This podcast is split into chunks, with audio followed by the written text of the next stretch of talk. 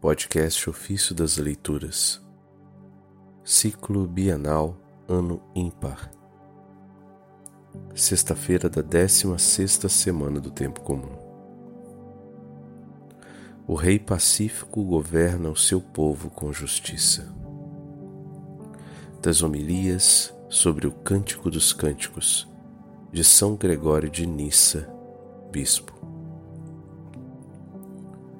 Sob muitos aspectos, o rei Salomão representa o arquétipo do verdadeiro rei. Falo das muitas referências que a Escritura Sagrada faz a ele sobre o que tinha de melhor. Na verdade, as Escrituras dizem que é pacífico e dotado de profunda sabedoria, que edifica o templo reina sobre Israel e julga o povo com justiça. E é descendente de Davi. A ele vai depois a rainha da Etiópia. Todas essas coisas e outras similares dizem-se dele figurativamente, mas descrevem o poder do Evangelho. De fato, quem é aquele homem tão amante da paz que destruiu toda a inimizade, cravando na cruz os seus inimigos e reconciliou-se conosco e com o mundo? Ele derrubou o muro da separação. Ele quis, a partir do judeu e do pagão, criar em si mesmo um homem novo estabelecendo a paz. Ele é aquele que anuncia a paz para aqueles que estão longe e aqueles que estão perto, através daqueles que proclamam o bem. Quem é que edifica aquele templo construído sobre o Monte Santo, ou seja, como proclama o apóstolo, aquele edifício que tem como alicerce os apóstolos e profetas, com pedras que têm nele vida e espírito? As pedras crescem nesse templo, bem ordenadas por causa da consistência do edifício, como afirma o profeta para que, coordenadas e unidas por conexões, no poder da fé e no vínculo da paz, sejam edificadas para formar um templo santo do Senhor, para se tornarem morada de Deus por meio do Espírito.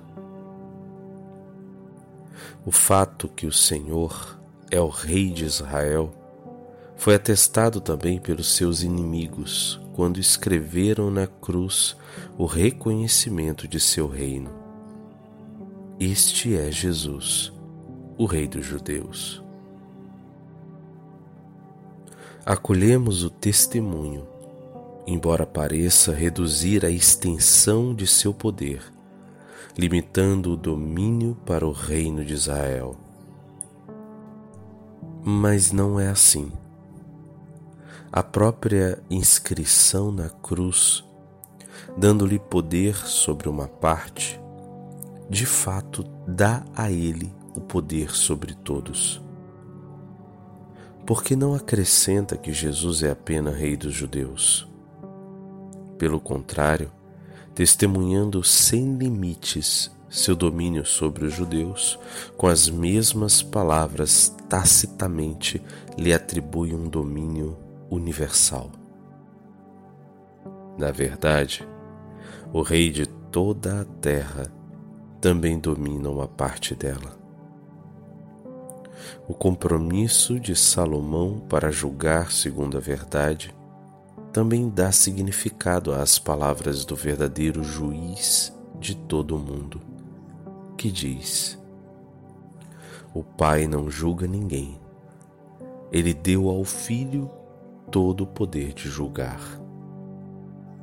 Esses trechos, esse trecho está no Evangelho de São João, capítulo 5, verso 22. Continua Jesus. Eu não posso fazer nada por mim mesmo. Eu julgo conforme o que escuto, e o meu julgamento é justo. Evangelho de João, capítulo 5, versículo 30. Esta é a definição mais exata do justo juízo. Dar uma resposta àqueles que disputam em juízo, não por si só ou por alguma inclinação pessoal, mas primeiro escutar os que sofrem o julgamento e depois pronunciar a sentença contra eles. Portanto, Cristo, poder de Deus, reconhece que não pode fazer certas coisas. De fato, a verdade não pode desviar o julgamento da justiça. Quem ignora, enfim, que a comunidade formada por pessoas vindas da idolatria foi originalmente negra antes de se tornar igreja? E que, por todo o longo tempo em que foi dominada pela ignorância, manteve-se longe de conhecer o verdadeiro Deus?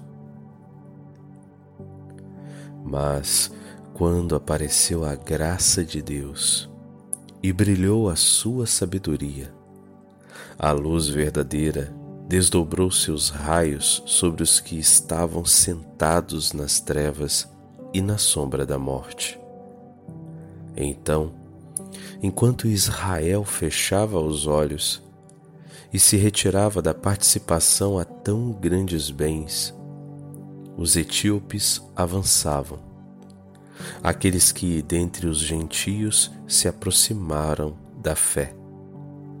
Lavada na mística água a sua obscuridade, eles chegaram ao ponto em que a Etiópia estendeu as mãos para Deus oferecendo aos, ao rei os seus presentes, os aromas da piedade, o ouro do conhecimento de Deus e as pedras preciosas dos mandamentos e das virtudes.